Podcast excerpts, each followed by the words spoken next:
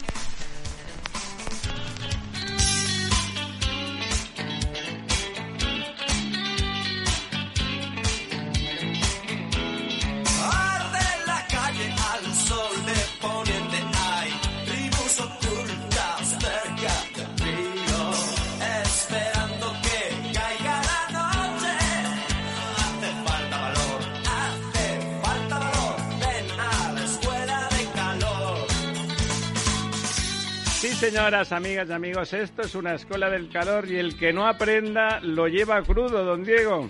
Pues sí, efectivamente, llevamos ya unos días de bastante calorcito. Parece que el sábado empiezan a bajar un poco las temperaturas. ¿Se pone usted on the, rocks para dormir por la noche? Cambia, bueno, el ventilador. a la antigua. El ventilador. En gallumbos y, con el ventilador. Efectivamente. y un, poquito de agua en el cogote, ¿no? me, cuentan desde Barcelona que creo que van a, van a subastar los gallumbos usados de los del Prusés para conseguir fondos, a ver si consiguen la fianza. Pues sí, parece que no hay muchas entidades eh, bancarias dispuestas a avalar esta... El truquito, el este truquito. Este truquito extraño que ¿Qué truco más bueno que nos hemos inventado? Ponemos la pasta que nos das tú y luego te la devolvemos, pero la, claro, para que parezca que no se note, que no se note, por favor. Sí, y luego ahora parece que están, ¿no? que dicen que van a buscar financiación en, en entidades bancarias en el extranjero, lo cual me, me, mueve un poco a... En Cuba quizá. A risa, ¿no? O en Venezuela, que hay bancos muy buenos. No sé yo qué banco extranjero se va Bueno, algunos bancos de prestar a... Hay dinero allí, en unas maletas, unas maletas dejadas por Delcy Rodríguez en algún banco del Bois de Boloña. Efectivamente, bueno, y esto pues lo, no, hará más que mm, provocar que arrecien las críticas, me imagino, contra el Tribunal de Cuentas eh, por parte de bueno, pues de, de, Esquerra, etcétera, pero también de parte del gobierno, seguramente, que ya está, como hemos visto, pues empeñado en, en demoler la justicia, porque eh, antes... Qué, pesan los jueces todo el rato diciendo cosas, ¿no? Sí, pero es que... que les preguntan, que el Tribunal de, Cuentas, que el Tribunal Supremo, pero ¿qué es eso? Fíjate, Ramiro, que antes nos escandalizaba un poco esto de que a los, em, digamos, condenados por el Prusés eh, les eh, salieran diciendo volveremos a hacerlo, esto de tal, la sentencia es injusta y no sé qué, y a mí me parece un poco que es la misma actitud que está teniendo ahora mismo el gobierno con esta sentencia del Constitucional sobre el estado de alarma. Está un poco más o menos que diciendo lo volveríamos a hacer, lo volveremos a hacer si hace falta. Pues además, el mismo eh, tribunal les ha dicho, oiga, había otra herramienta que era mejor. Ya está, pasado el asunto, no tiene vuelta atrás, no es retroactivo. Pero, pues tomo nota, la próxima vez el estado de excepción. No. Se, trata de que, sí, de que parece que el, todo lo que moleste a, bueno, pues no es, no tiene sentido de todo lo que vaya en contra del gobierno. Es decir, que estamos un poco confundiendo al, al, Estado con el gobierno y que... pero fíjese, además, don Y que parece que este está como Luis XIV, ¿no? Diciendo que el Estado es él. Que, eso, pretende, pero que además no es ni tan siquiera contra el gobierno. Es decir, en una situación de excepcionalidad... Bueno, se tomó una decisión que se había que había sido discutida y controvertida, pero vamos, admitamos que ni tan siquiera estaba claro ni tan siquiera estaba claro que no, que no fuera correcta o que dejara de serlo, y el tribunal, a todo lo pasaba además, como suele la justicia en España, dice, oiga, pues no, no, es, no era la correcta, lo que tenía que haber hecho usted era esto otro para lo mismo. Muy bien, tomo nota. Era muy fácil decir, tomo nota, la próxima vez pues haremos eso. Eh, no, eh, un, rebote de soberbia. Eh, bueno, pues oye, cuando hay que tomar decisiones, pues, se ha equivocado usted. Bueno, incluso me parece que se puede admitir que podía uno equivocarse, ¿eh? que bueno, que no tal, Pero, ¿por qué se, se pone usted de esa manera eh, contra, contra el Tribunal Constitucional? Porque la mayoría de sus jueces han decidido han opinado que no era correcto la decisión tomada. Es que es, una, es un acto de soberbia por encima de, todas las cosas, ¿no? Sí, y como te decía, un poco de la misma actitud de, los independentistas precisamente contra este Tribunal Constitucional. Sí, sí, pero eso ya viene de suyo, que, digamos, eh, impugnó o rechazó algunos artículos del estatuto famoso y también contra el Tribunal Supremo, pero es que el gobierno está un poco en la misma actitud, está de lo volveremos a hacer. O sea, a mí lo que diga el Tribunal Constitucional Se pone antisistema, ¿no? y, si hay que volver a hacerlo, yo mm, lo hice bien, salvé vidas y lo volvería a hacer. Salvé vidas, ¿no? Se les vio a ellos en los hospitales allí repartiendo. Sí, sí, Y además saben contar muy bien las que han salvado y no saben contar las que se han, los que se han muerto, ¿no? Que parece un poco más fácil en teoría, pero... todo, todo es un poco burdo porque eh, sacando pecho, yo les garantizo que van a haber tantos vacunados. Oiga, son las comunidades autónomas las que para bien o para mal están vacunando, ¿no? Porque lo ha decidido el gobierno. Pues, no pasa nada. No pasando nada, seres que, que quien vacuna, que quien vacuna son las comunidades autónomas. No, parece que vacuna personalmente el señor presidente del gobierno. Bueno, y además hablando de la escuela de calor y que por lo tanto hace que estén los aires acondicionados a tope y, todo eso. El calor nocturno tiene la ventaja de que a veces conectamos el aire acondicionado en las horas valle, lo cual también es su punto. Y el aire acondicionado por la noche es un poco más barato que durante el día, pero está absolutamente disparado el mercado en, récords uno un día detrás de otro. Como decía usted, consiste simplemente en que enchufen un poco de gas eh, en algún momento del mix y ya está, el precio se va arriba, con más oferta, con menos demanda y resulta que el precio es el más caro de todos. Ah, bueno, aquí, pues oiga, más de lo mismo. Pues mire, resulta que el sistema no funciona. Vamos a pensar algo rápido, ¿no? Porque el consumidor no tiene por qué pagar una situación que además no es lógica. Luego le dicen a las, a las productoras, es que hay codicia. Oiga, mire, el sistema es malo. Lo que no van a hacer es renunciar al sistema si ahora mismo les está beneficiando. Pues cambie usted. Estaremos todos encantados de la vida. Cambie usted el sistema, ¿no?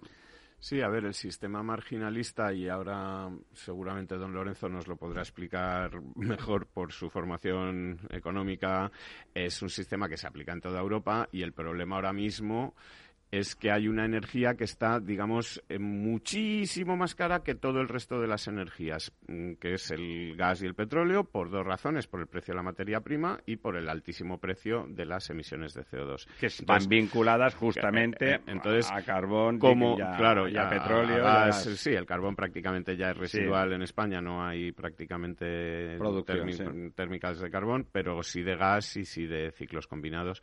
Y entonces, claro, en cuanto entra en ese mix eh, un poquito de gas, pues hace que el precio de todas las energías se sea el del precio a, ese precio, digamos, disparado, porque este sistema funcionaba bien mientras el precio del gas no estaba disparado. Bueno, estaban más o menos equilibrados. Exactamente.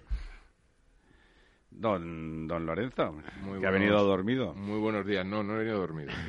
ha venido durmiendo, que como diría don Camilo José Cela. No, he tenido un pequeño percance con una obra que me han salpicado y bueno, he parado y he venido dos minutos tarde. Sí, a ver, el tema que hables de la electricidad es es, es, una de esas eh, contradicciones o paradojas de un sistema que no tiene por qué estar mal pensado hasta, hasta que se demuestra que, que, no, funciona. nada. Eso es, ¿no? Es que, en principio, las energías renovables entran en el mix primero y, claro, entran. A ver, la fijación de precio es una fijación de precio de mercado eh, de competencia perfecta, que es que el precio es igual al coste marginal. El coste marginal es el coste de la última unidad que entra. Entonces, ¿qué pasa? Que cuando entran primero tienen prioridad las renovables imaginemos que consumimos 100. Si con las renovables somos capaces de producir 110, el coste sería cero. Claro. Porque hay más producción que demanda y entran a coste cero. Si producimos 99 con energías renovables, solo por una unidad entra al siguiente escalón, entra el gas. entra el gas y el gas depende de los precios internacionales del... Y ese marca precio para toda la electricidad, no solo para ese 1%. Mm. ¿Por qué se hace esto? Se hace esto porque es una manera de los que producen energía a través de fotovoltaico, eólico y demás, ganan mucho dinero, porque ellos realmente el costo es cero, pero se llevan el precio del gas, digamos, ¿no? Claro. Entonces, es, es, una manera de incentivar a que las eléctricas eh, creen parques eólicos, parques fotovoltaicos, es decir, que se desarrolle la energía renovable. Y además con una perversión en el propio sistema que es muy positiva para el consumidor a largo plazo. Pero muy a largo plazo, Y es que se pasen de frenada. Es decir, que sigan, dado que hay un interés económico muy fuerte, llegue un momento en el que pongan tanta capacidad instalada... Que siempre produzcan más... Que, produzcan más que lo que se demanda y entonces el precio es cero. En ese caso se beneficiaría el consumidor. Claro. Pero en situaciones de punta de demanda, digamos, entra a precio marginal, o sea, a coste marginal del más caro, más caro. que es el más y, caro. Y tenemos que tener el más caro no, el, el, más caro siguiente, quiero decir, porque eh, por encima habría incluso otros más caros, ¿no? Podría entrar en el mix. Entonces, bueno, el gas es, algo más económico que, el petróleo, pues ahí dependería, ¿no? ¿Quién marca el precio? Y tener en cuenta también que hay dos centrales nucleares ahora mismo que por distintos motivos están desconectadas de la red eh, y no están, digamos, cubriendo y esa hay parte. Más, más tirón, porque la, la, nuclear, recuerden ustedes, señores, que además de ser demoníaca y estar inventada por Lucifer, es barata. Es barata y no tiene que pagar esos derechos de emisiones. No contamina, lo cual es más, claro, más, infernal Eso usted lo dice, eso usted lo dice también perversamente, para que nos caiga simpática la nuclear. Es barata, no contamina, pero ¿usted qué pretende? Es usted un facha. Sí, sí, sí.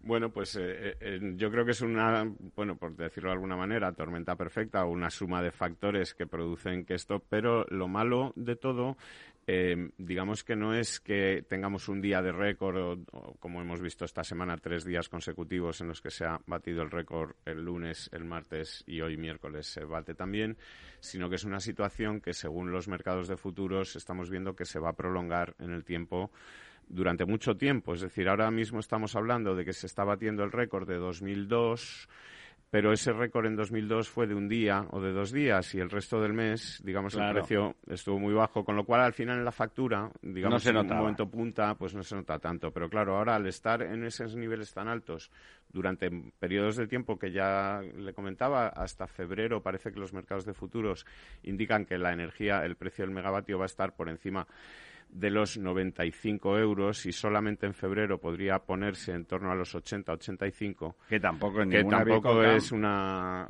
Efectivamente, porque lo, normal o a lo que estamos acostumbrados era precios en torno a 40-43 euros en megavatio. Hablamos de la mitad, ¿eh? eh efectivamente, de, menos de la mitad, porque ahora estamos por encima de los 100, ¿no? Estamos en 100, 110 en momentos punta. Qué barbaridad. Y, y el, digamos, la media del mes se va a poner en torno a los 100, ¿no? Es decir, que que, lo malo no es que haya una punta de 100, sino que es que la media va a estar muy cerca de la punta. Es decir, que estamos eh, casi todo la el rato... tendencia, como usted dice antes, era una cosa puntual y ahora es una tendencia clara que, se va a, que va a permanecer en el tiempo durante meses, ¿no? Exactamente. Y esto produce cosas, pues aparte del precio de la factura que pagamos todos, eh, pues produce que las empresas españolas sean menos competitivas y que luego haya varias eh, empresas, digamos, electrointensivas o que requieren mucha energía eléctrica para su actividad, que no tengan más remedio que largarse de España e irse a otro país donde no eh, tengan que sufrir estos costes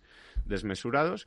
Y si tenemos tiempo, luego hablaremos, por ejemplo, del caso de Alcoa, que es una empresa pues que fabrica aluminio de una multinacional con sede en Pittsburgh que tenía o que tiene en Galicia eh, unas plantas de producción que eh, va a tener que cerrar. La ministra de Industria ha estado en Estados Unidos y parece bueno pues que ha dicho que estaba todo arreglado y ha salido eh, el dueño de, de, Alcoa a decir que, que, no era eso lo que habían hablado en la reunión, ¿no? Que, ¿no? que no era así.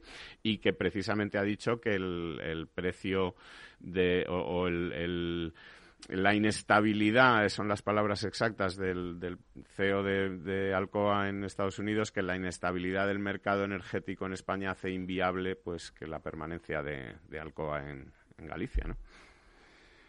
Pues bueno, el, todo, el, todo el sector eléctrico parece que, mm, que está fuera de razón, ¿no? Porque todo esto que nos explicaba don Lorenzo, bueno, pues ya está. Simplemente eh, ese sistema ha quedado obsoleto. Ya está. Ha funcionado durante un tiempo razonablemente bien.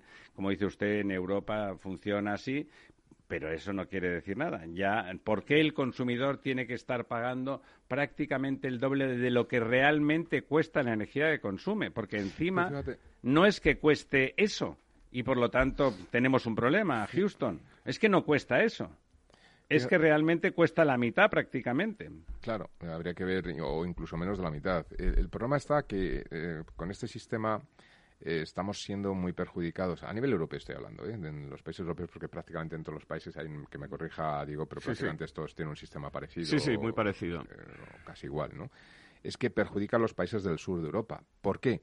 Pues porque en invierno, es decir, los requerimientos energéticos en Alemania son básicamente en invierno. Es decir, en Alemania, salvo algún día puntual, no necesitan aire acondicionado. y hace un lo, frío cual, lo cual quiere decir que el porcentaje de hogares eh, con instalación de aire acondicionado en Alemania sea marginal.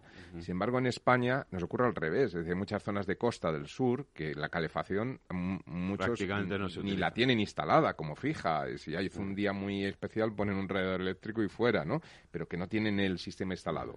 Y eso hace que, sin embargo, en verano sea lo contrario. Aquí realmente el aire acondicionado es, es necesario, ¿no? O, ya hemos llegado a un nivel de vida que lo vivimos como En cualquier caso, la verdad es que, pues, y por lo tanto, llevamos días a 37 y a 38. ¿no? Claro, esto, esto nos, nos perjudica en la medida en que ahora mismo hay un movimiento en el, mercado de, petróleo que, que, arrastra al mercado de gas en los hidrocarburos que se basa en un efecto base respecto al año de la pandemia anterior y que se va a estabilizar. De hecho, ya, ya ha habido un acuerdo entre, entre Arabia Saudí y, Emiratos Árabes para incrementar la, la, oferta dentro de la OPEP. Es decir, que realmente para septiembre-octubre podemos ver una estabilización absoluta de los precios de petróleo. Yo, yo tiendo a que pueden ir. Eh, estabilización, pero no, a la baja. Estabilizándose ¿no? a la. No, no, yo me refiero reduciendo precios.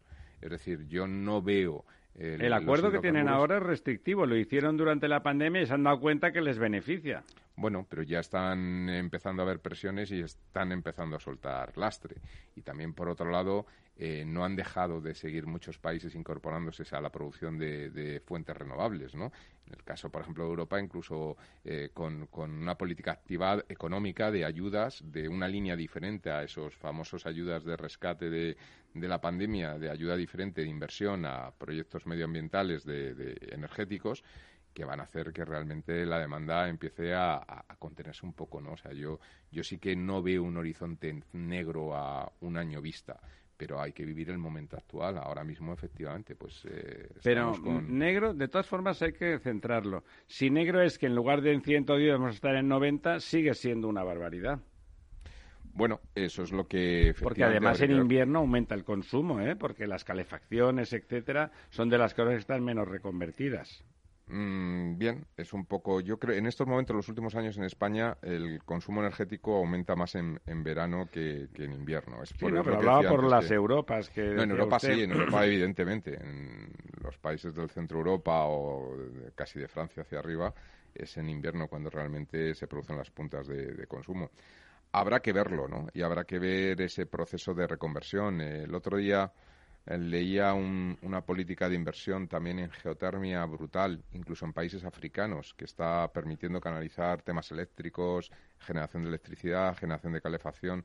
Es decir, yo a medio plazo no soy tan pesimista, ¿no? Pero es verdad que en estos momentos, eh, bueno, eh, se ha comido la rebaja esa del IVA que había hecho el gobierno, ¿no? No, se la ha comido Tres pueblos. exactamente, se la ha comido modo, modo oliva, ¿no? Modo aceituna eh, con vermú y de golpe ya se te ha quitado, ya, ya sigues teniendo hambre y resulta que no hay nada, ¿no? Bueno, eh, a ver, eso eh, es así y no es así. Es decir, es así para la gente que está en, digamos, el precio regulado, ¿no? El, precio... El fijo el precio, digamos, el que va, eh, el que depende de esto, de esto que estamos hablando, ¿de acuerdo? Porque la gente que tiene un contrato de otro tipo, un contrato en el mercado libre con, con cualquier compañía eléctrica, digamos que tiene un precio fijado. Un precio fijado. ¿Esas personas están, se están viendo beneficiadas en ahora, este momento? Ahora mismo yo creo que mucho. Es decir, claro, porque eh, sobre ese precio que estaba fijado y que no les afecta el, las subidas, es decir, no hay una subida ¿No tiene idea usted en cuánto es en la media de esos contratos el precio del megavatio o del kilovatio? El megavatio es mucho mm, decir. Le podría decir que está en torno al 1, a 1,2 euros eh, en el periodo punta y en torno a 0,8, 0,9 en función un poco de las ofertas de cada compañía, el periodo valle. Eh, Mientras además ahí solamente hay un periodo punta y un periodo valle, no hay fácil de periodos intermedios y el periodo, digamos, valle afecta a horas que en el, en el precio regulado estaría en el periodo punta. Es decir, que los periodos valle suelen ir en las empresas, en los contratos, digamos, en el mercado libre, suelen ir, por ejemplo, en invierno, de 11 de la noche a 1 del mediodía. Es decir, que las 8 de la mañana, las 9 de la mañana, las 10 de la mañana, las 11 de la mañana, que son periodos de punta en el precio regulado, son periodos de valle en el, mercado libre, en las ofertas de mercado libre.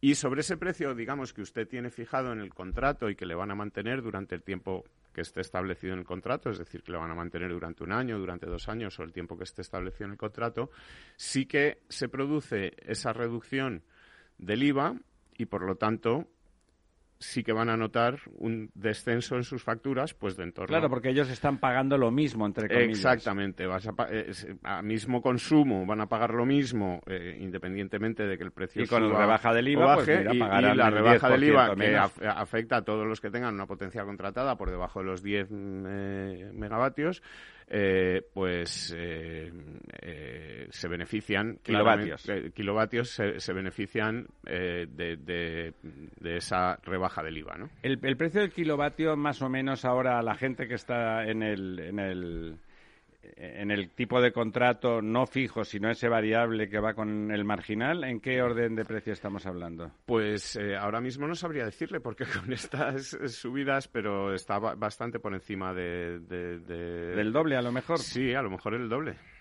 Eh, no le puedo decir ahora exactamente a cuánto están pagando el, sí, pero... sí en el entorno en, el periodos punta en el entorno de 1,6 1,7 seguramente y en el periodo valle pues eh, dependerá un poco del precio al que esté el mix en el periodo valle no porque siempre estamos hablando de pero seguro que de 0,8 no va a bajar, Efectivamente. Yo creo que ahora mismo eh, sería más eh, interesante casi para cualquiera buscar un contrato don Lorenzo nos puede yo, yo, me la sé, yo me la sé, porque, me la sé porque la estoy viendo por el teléfono, por, internet. Mira, hay contratos de mercado libre que puede oscilar eh, la hora, la hora punta, eh, punta estar entre 0,15 y 0,17 eh, kilovatio hora y el regulado está en 0,26.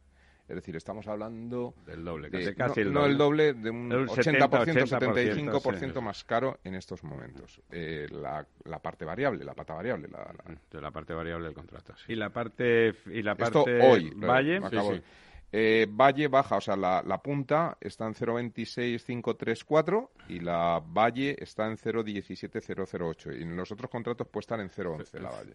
0.13. Y en 0. Depende de la potencia contratada. 0.09 también, ¿eh? depende de la potencia contratada. o sea que, mucho más barato, ¿no? Ahora mismo yo creo que es mucho más interesante. Sí, a lo mejor en la Valle está el doble en el regulado y en la otra está un 75% más, más caro. Por ahí. Bueno, señores, volvemos, volvemos en un par de minutos. Parece que no hay dinero, ¿eh? Parece que no hay dinero.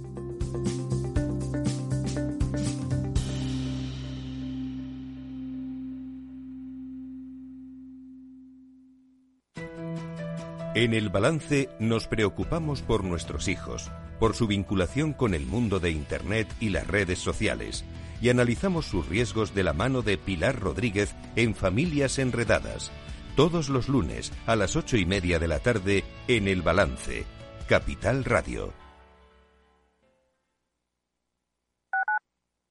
Escuchas Capital Radio, Madrid 105.7, la radio de los líderes.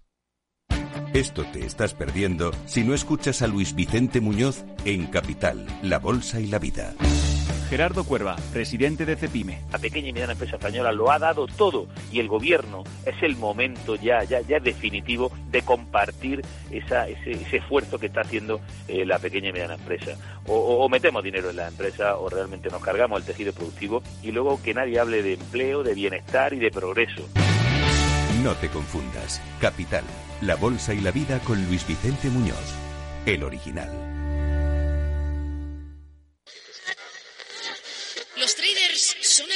¿Son elementos peligrosos? Operación Trader. ¿Te atreverías? Capital Radio. Siente la economía.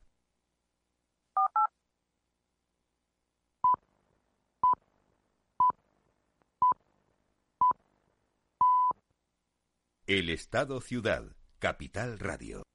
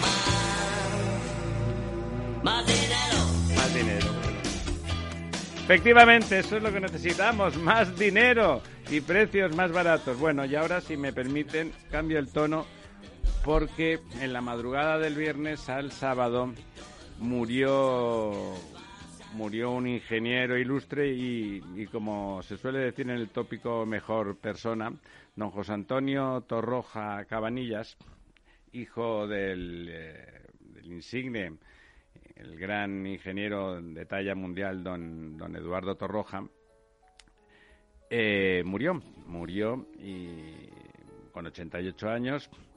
Era un hombre formidable, era, bueno, es imposible superar cuando el padre de uno es Eduardo Torroja, ser mejor ingeniero es imposible, pero, pero sin duda, sin duda fue un gran ingeniero, ingeniero de estructuras y puentes, fue catedrático en Madrid y en Barcelona, fue director de la Escuela de Madrid, fue presidente del Colegio de Ingenieros de Caminos de España, vecino nuestro a la sazón en la emisora. Y en lo que a mí respecta, permítanme la cita personal, fue el director fundacional de la Escuela de Barcelona en, en aquel año 70 y 73, que aunque el curso empezó en el 74, aquel año, y que alrededor de, ingenieros y empresas catalanas, pues eh, eh, José Antonio, que era un tipo extraordinario, un liberal y que quería mucho a,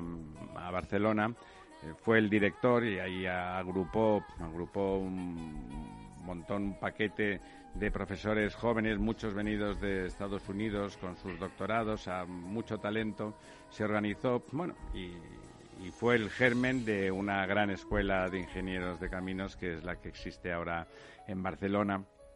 Era un hombre con virtudes eh, poco españolas, era humilde y liberal. ¿eh? Él siempre decía, cuando, cuando Ana Torroja, su hija, que suena ahí de fondo, le de golpe. Tuvo un éxito fulgurante con Mecano, de casi de un día para otro, desde el primer disco fue un exitazo. Y yo que era un, alumno pipiolo, pero como él era un tío estupendo, siempre, siempre charlábamos. Y me decía, yo es que, Ramiro, he pasado de ser el hijo de mi padre a ser el padre de mi hija sin solución de continuidad. bueno, lo decía muerto de la risa, insisto, a pesar de eso, a pesar de eso, lo que, lo que ocurre es que ha sido un gran ingeniero y ha tenido un papel institucional importantísimo alrededor de la profesión de la ingeniería civil y de, y de las obras públicas. Eh, era un hombre extraordinariamente alegre y no dudamos de que allá donde esté, si existe el cielo, estará organizando fiestas estupendas para que todo el mundo se lo pase bien. Y siempre tenía una sonrisa en los labios. En paz descanse, va por ti, José Antonio.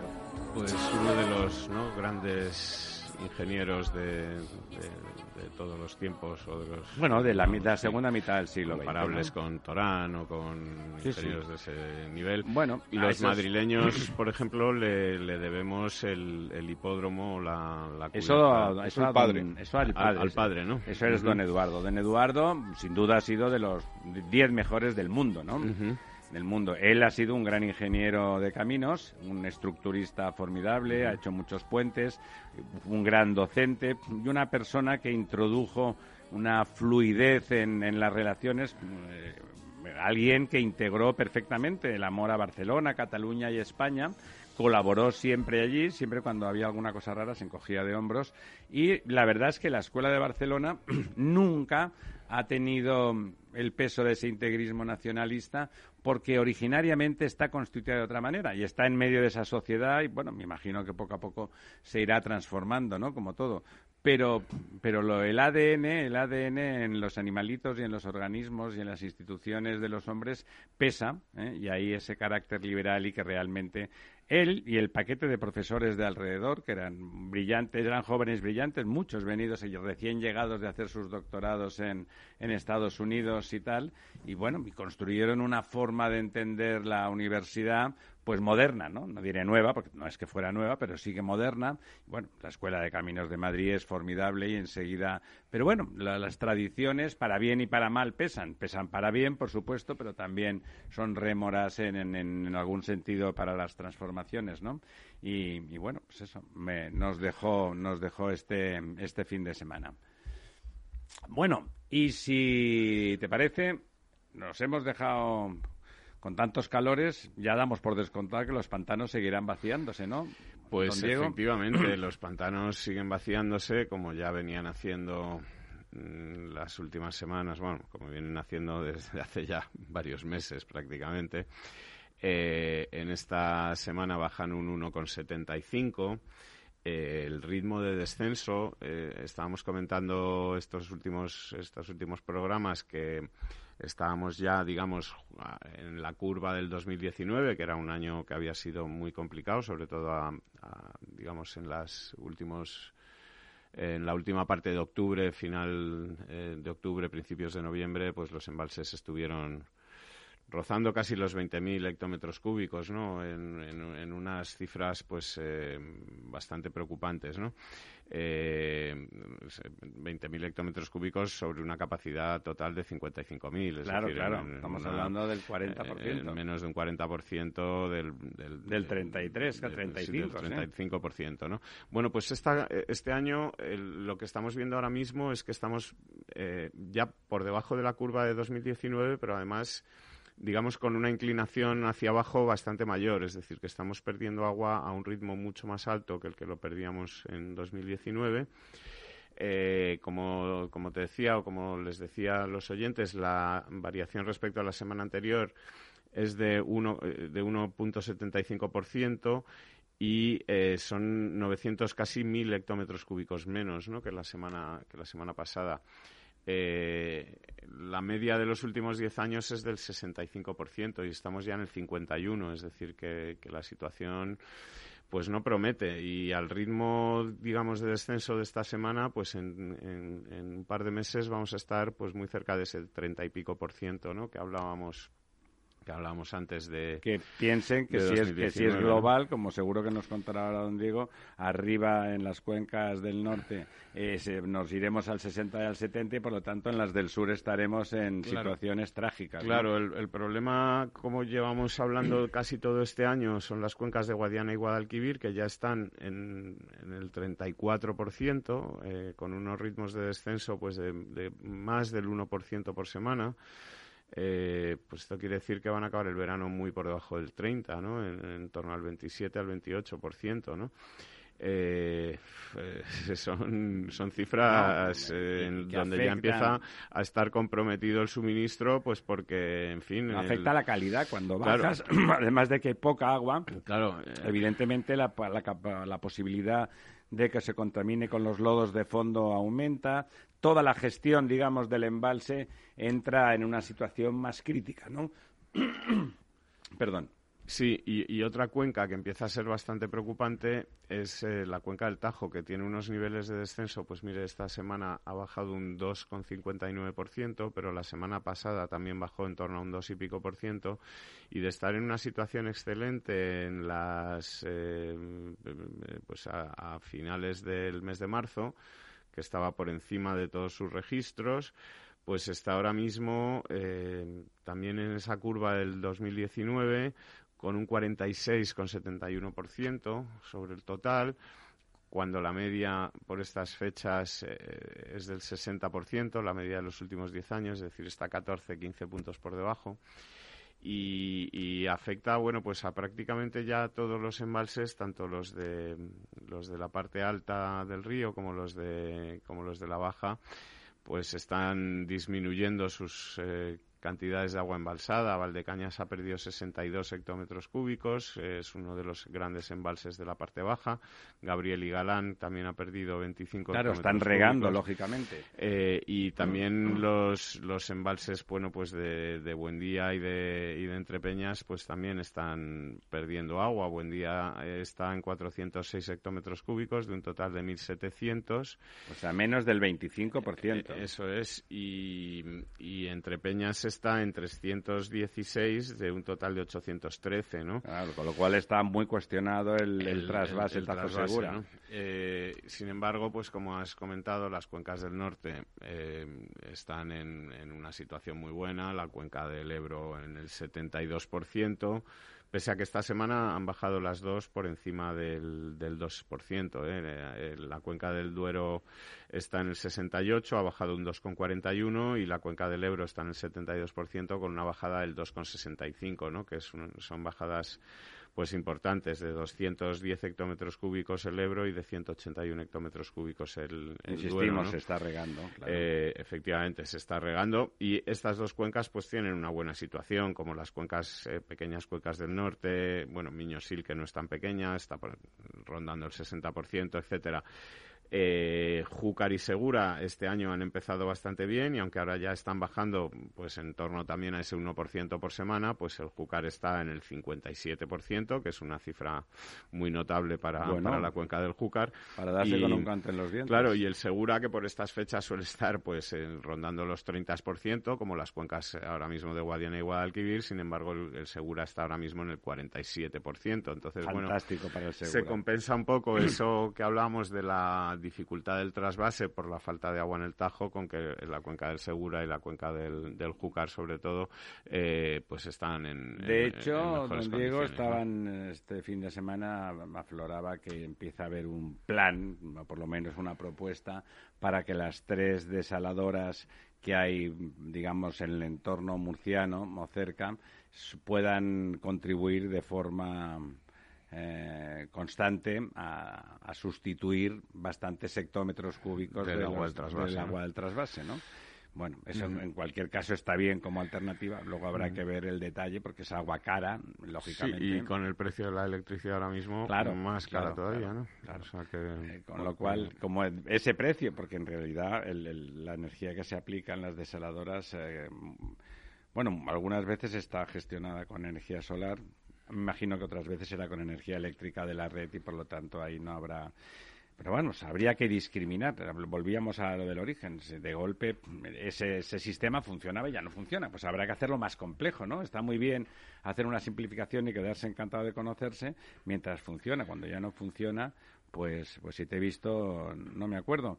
Y antes, déjeme que antes de darle la palabra para que nos recuerde usted las noticias más significativas de la semana, eh, apunte yo que hemos hablado alguna vez de estas cosas de la de la guerra de la señora Colau contra Barcelona, ¿no? Porque es contra ellos, es contra Barcelona realmente, y cómo se opuso, que no entendíamos ninguno mucho a que el Hermitage tuviese una franquicia, una sucursal. Ya saben, el Hermitage es uno de los museos más importantes del mundo y un grupo de Barcelona, un grupo promotor, había conseguido los derechos para instalar una franquicia y transportar y tener allí en exposición parte del tesoro artístico de ese museo ruso, eh, que iba a, situarse el museo en, un edificio preexistente en, el puerto de Barcelona que por lo tanto los derechos y los, permisos, etcétera, siendo una actividad además poco sospechosa de nada, ¿no?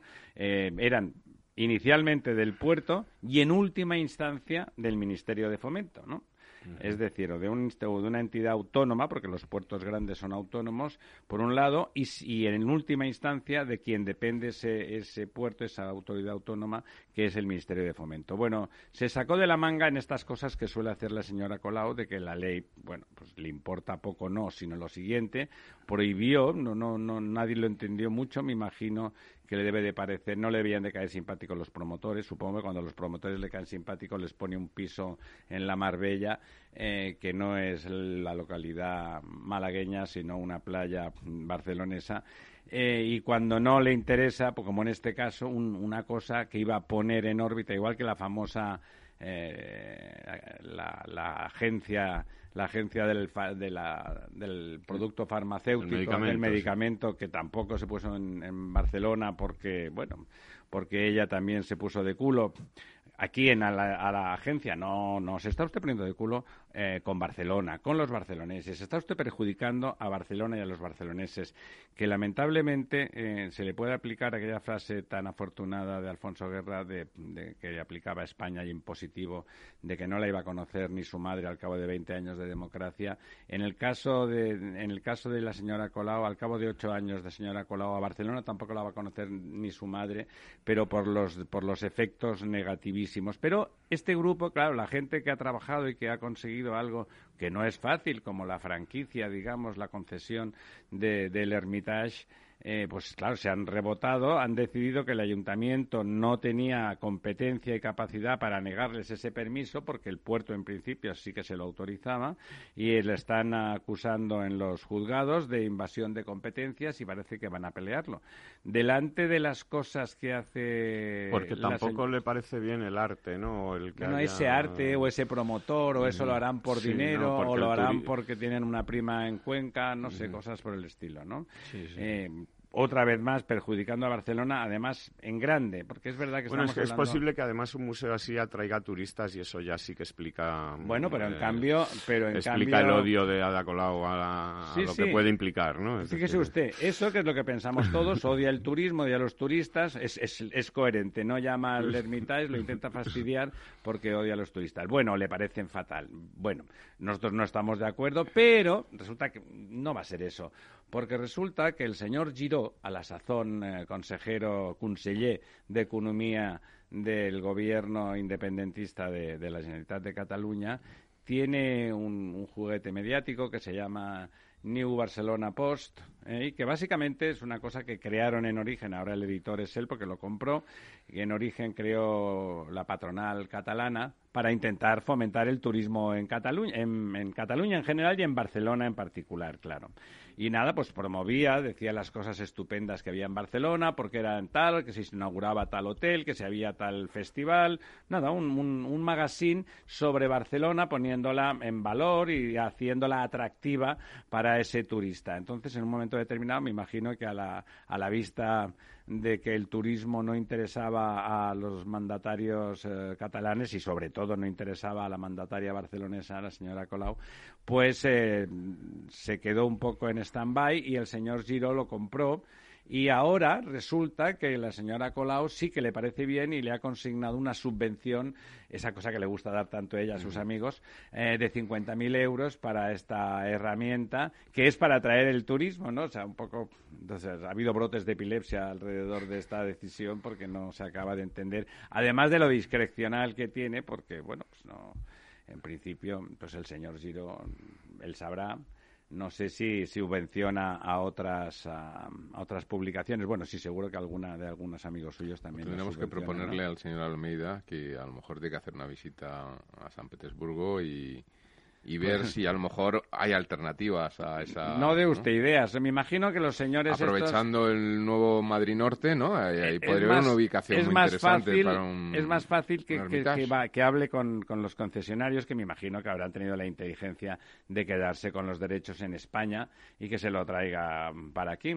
Es verdad que la oferta museística en Madrid es extraordinaria, o sea, es muy grande, Pero, hay por eso se cumple la ley de Porter, atrae más. Pero hay un turismo, efectivamente, hay un turismo de, museo en, Madrid, es evidente, ¿no? O sea, el, Reina Sofía, el, Prado, por supuesto. Y el Thyssen. El claro, eso eh, realmente tiene un atractivo. Si añades el Hermitage, ya se convierte en el referente de los estudiantes de arte. En la milla del arte, ¿no? Esa que hay en Madrid, el Paseo del Prado, ahí puede, se puede localizar alguna ubicación interesante en la proximidad. segurísimo que, la encontraría. Bueno, insisto, no le ideas porque ya solo falta... Suerte que el señor Almeida, además, es de buena pasta. Y, y, no le gusta hacer sangre. Realmente, aseguro que ahora pensarán, ahora estáis hablando bien de Almeida porque sois unos fachas. No es verdad. O sea, el señor Almeida tiene dos virtudes. Una es que es un tipo estupendo y, que no hace sangre, y la segunda es que es del Atleti, claro. Sí. que en esta mesa eso es una virtud inexcusable. efectivamente. Y aunque el señor Almeida sea buena gente de por sí, eso no quiere decir que no seamos unos fachas. Es decir, que. hable por usted, ¿no? Es, posible, no, no sé. Eh, bueno, claro, pues yo creo que hoy en día todo aquel que no, que no, comulga es, un, es un fascista, ¿no? Eh, y además ya sabe usted que en este país las dictaduras eh, solo existen si son de derechas. Por supuesto, por supuesto. Perdón, ¿sabe lo que pasa? Que es que la dictadura cubana en realidad es una dictadura de derechas. No son, no son Hay una élite que vive como, como, iba a decir como curas, pero bueno, debía ser eso, sería hablando de antes, y que, y que los demás viven de una forma muy desgraciada, ¿no? Sí. Bueno, eh, dígame más cosas. Venga, mira, quizá comentar y corrígeme si me equivoco, pero creo que fue precisamente, hablábamos antes de Torroja, creo que fue un ingeniero español, Agustín de Betancourt, el que mm, hizo precisamente, bueno, primero la Escuela de Ingenieros de Caminos de San Petersburgo y, el, y la planificación urbanística de la, de la ciudad, ¿no? Es decir, que son personajes que tenemos un poco, digamos, olvidados, que conocemos porque tienen una calle o nos suena un poco el nombre, pero la gran labor de los ingenieros de caminos españoles en, el mundo en general y en, en, este caso concreto. En, Rusia eh, es un personaje, por eh, supuesto, Agustín de y, funda la escuela. Eh, la, la estirpe de los ingenieros de caminos del XIX y primera mitad del siglo XX es, es muy importante. Eran, realmente eran parte del Estado prácticamente y tenían una formación y una vocación ilustrada y de generación de progreso. Progreso bien entendido, es decir, generación de riqueza y de infraestructuras y de condiciones para que los ciudadanos pudieran crecer económica y humanamente hablando, ¿no? Sí, el Agustín de Betancourt, por supuesto, es vinculado, bueno, el Hermitage está en, está en San, Petersburgo, ¿no? O sea que, efectivamente, esa ciudad le debe, le debe mucho, bueno, hay un, una vinculación, ¿eh? Hay en, eh, en, varias partes de, Rusia hay una especie de extraña vinculación con España por aquello de que estamos en las dos esquinas del continente. Y saben ustedes, ¿no? Que también la vía ancha la teníamos nosotros y los rusos. El ferrocarril. Para llegar allí con el mismo tren costaba, claro.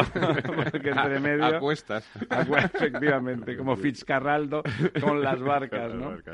Cuéntenos algo en cuatro minutos. Bueno, pues mira, estábamos hablando antes del precio de la luz, de, bueno, cómo las eléctricas se podían beneficiar de esto. Eh, están empezando a presentar eh, las empresas, las empresas del IBEX tienen la obligación, sus resultados del primer semestre.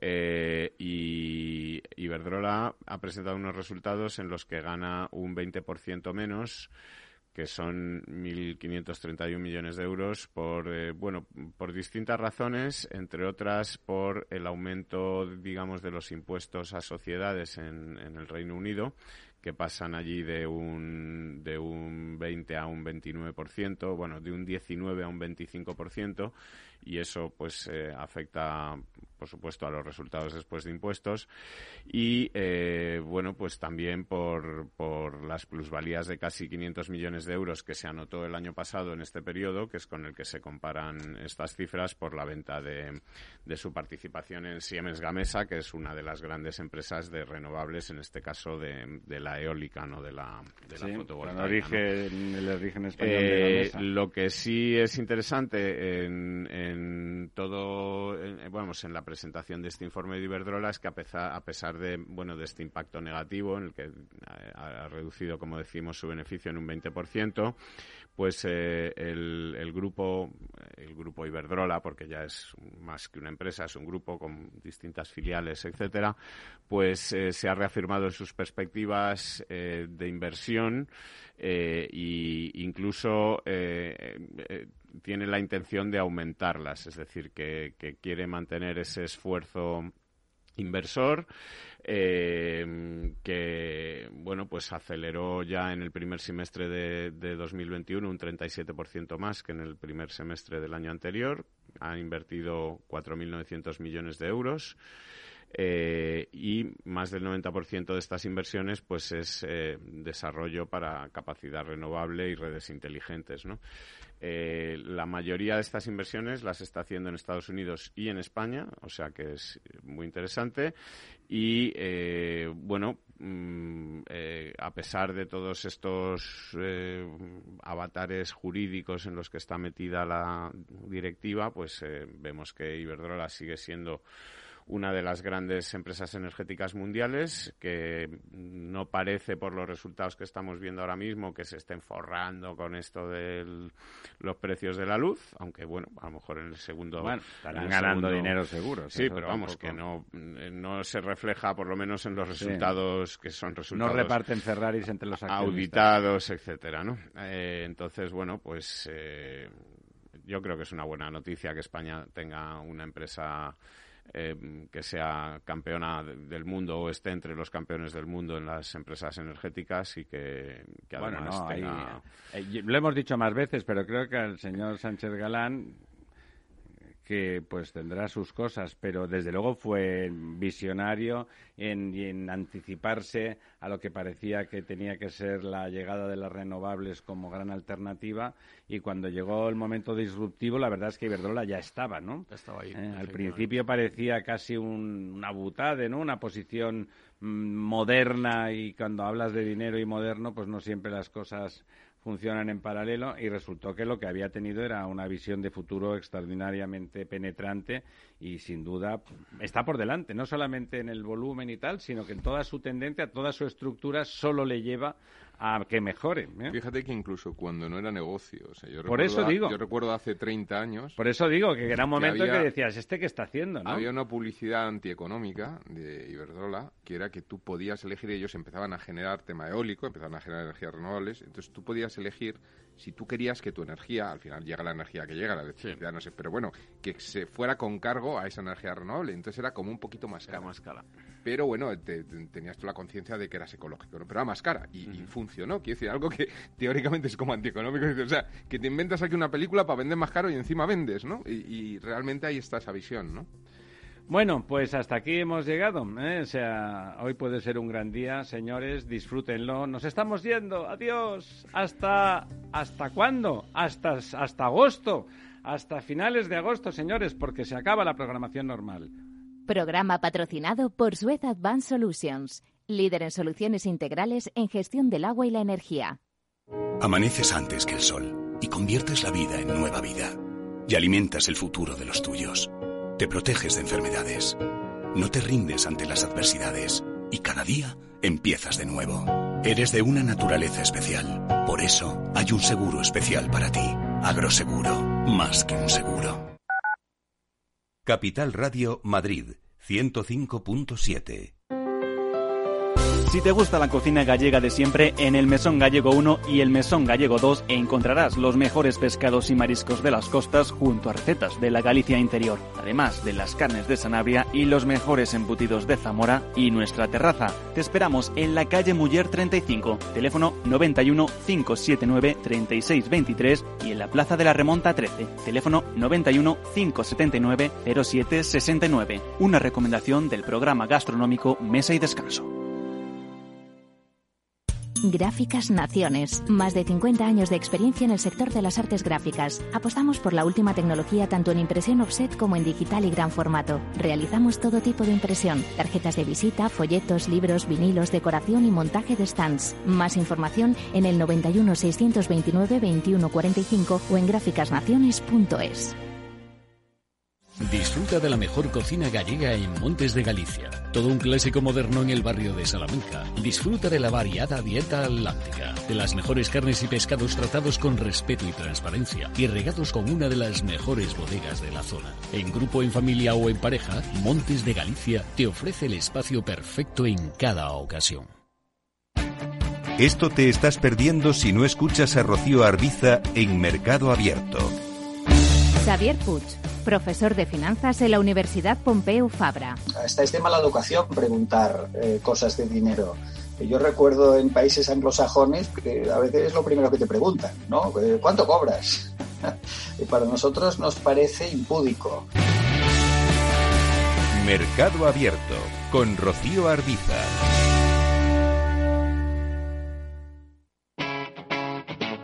Capital Radio.